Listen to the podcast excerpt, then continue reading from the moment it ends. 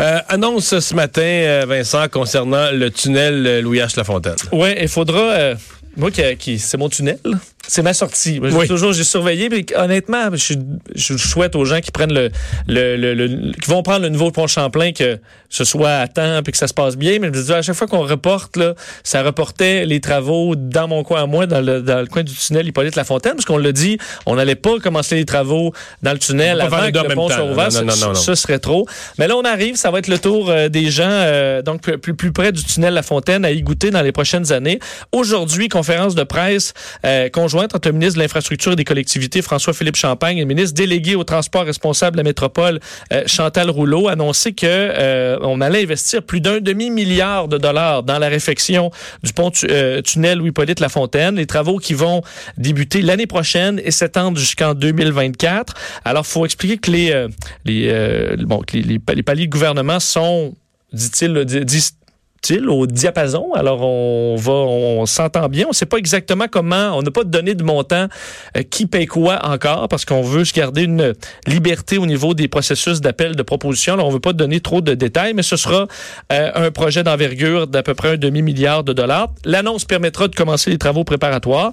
Alors l'échéancier, ce à quoi ça ressemble, les travaux commencent le printemps prochain, donc dans un an, euh, en 2020, après l'ouverture du pont Samuel de Champlain. au début donc des travaux les travaux préparatoires. Et c'est dans la deuxième et troisième année du chantier du pont-tunnel où là, vraiment, on va y goûter, avec une voie de circulation retranchée dans les deux directions, fermeture complète du pont-tunnel euh, pendant plusieurs week-ends et plusieurs nuits aussi.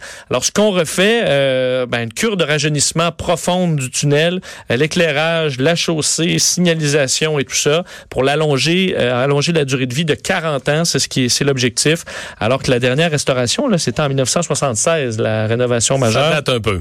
Et là, euh, dans les mesures d'atténuation, on veut évidemment que les gens changent tout simplement leur façon de, de, de, voyager, qu'ils évitent le coin, qu'ils prennent le transport en commun. Euh, et on évalue la possibilité d'une navette fluviale qui pourrait transporter à la fois des marchandises et des piétons euh, entre la rive sud et le centre-ville. Alors, ça pourrait être une des solutions proposées, mais ce qui est sûr, c'est qu'on on va y goûter dans ce coin-là. On va en parler tout de suite avec Chantal Rouleau, ministre déléguée au transport, responsable de la métropole. Bonjour, Mme Rouleau.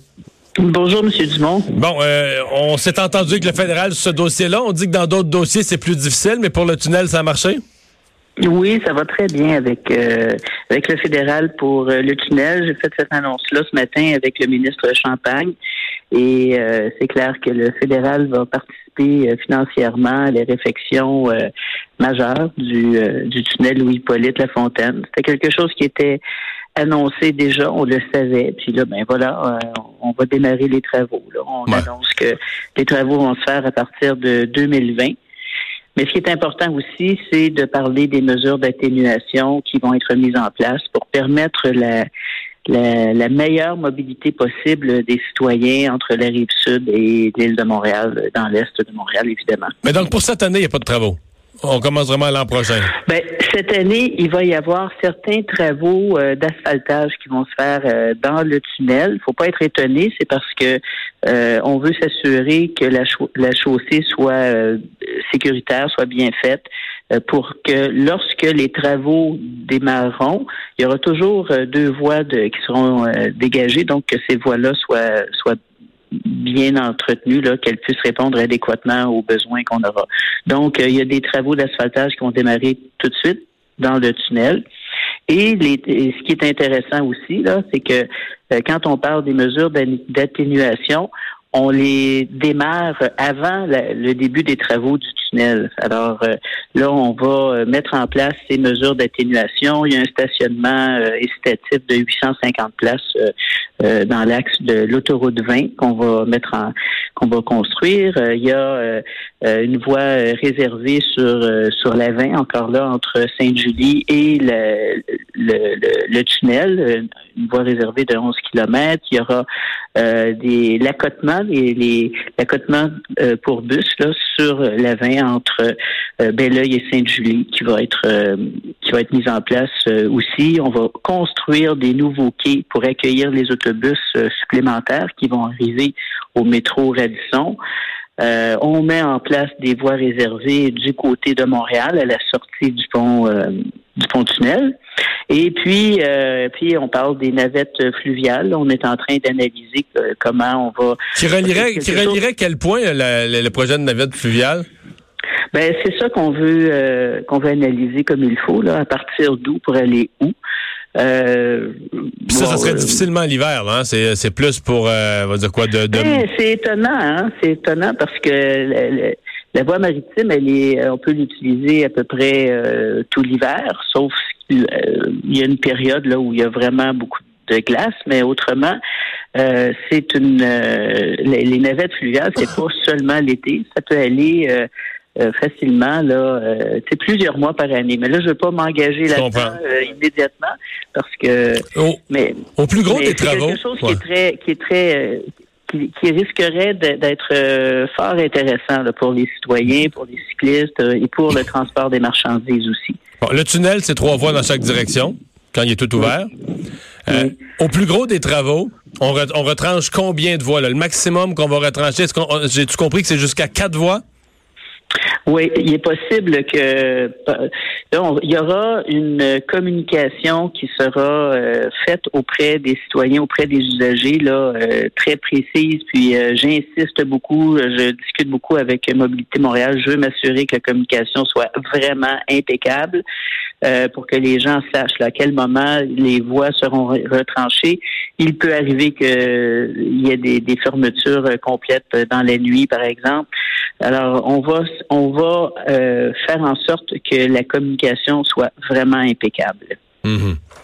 Mais euh, c'est nécessaire. Je comprends. Mais on, parle quand même pour les pour les gens qui l'empruntent au quotidien, on parle d'une période de dérangement là, euh, majeur. Des travaux qui vont durer quatre ans. Alors c'est sûr que c'est majeur, c'est certain. Mais bon, on sait que c'est le, le, tunnel Louis-Polyte Lafontaine, là, c'est le, le, le plus long immergé au Canada. Il a 1,4 km. Il date aussi de 1967.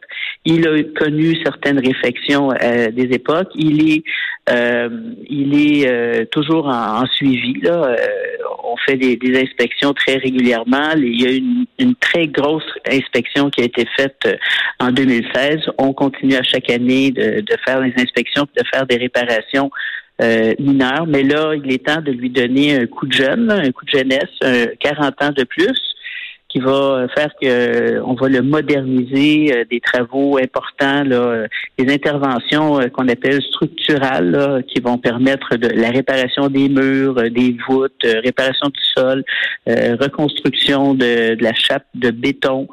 Euh, où circulent euh, les véhicules. Il y aura des travaux sur euh, l'éclairage, la signalisation, puis les, systèmes de protection contre le feu. Alors, c'est nécessaire de le faire on le sait que c'est c'est évidemment douloureux là de, dire on, va on fait ces travaux là dans le tunnel Louis Polyte Lafontaine c'est nécessaire puis comme mesure de prévention on, on va débuter là très très rapidement euh, les mesures d'atténuation qui sont essentielles. Donc, votre but, c'est qu'il y a des, gens, votre but, c'est qu'il y a des gens qui s'habituent à pas utiliser le tunnel avant même que les travaux commencent.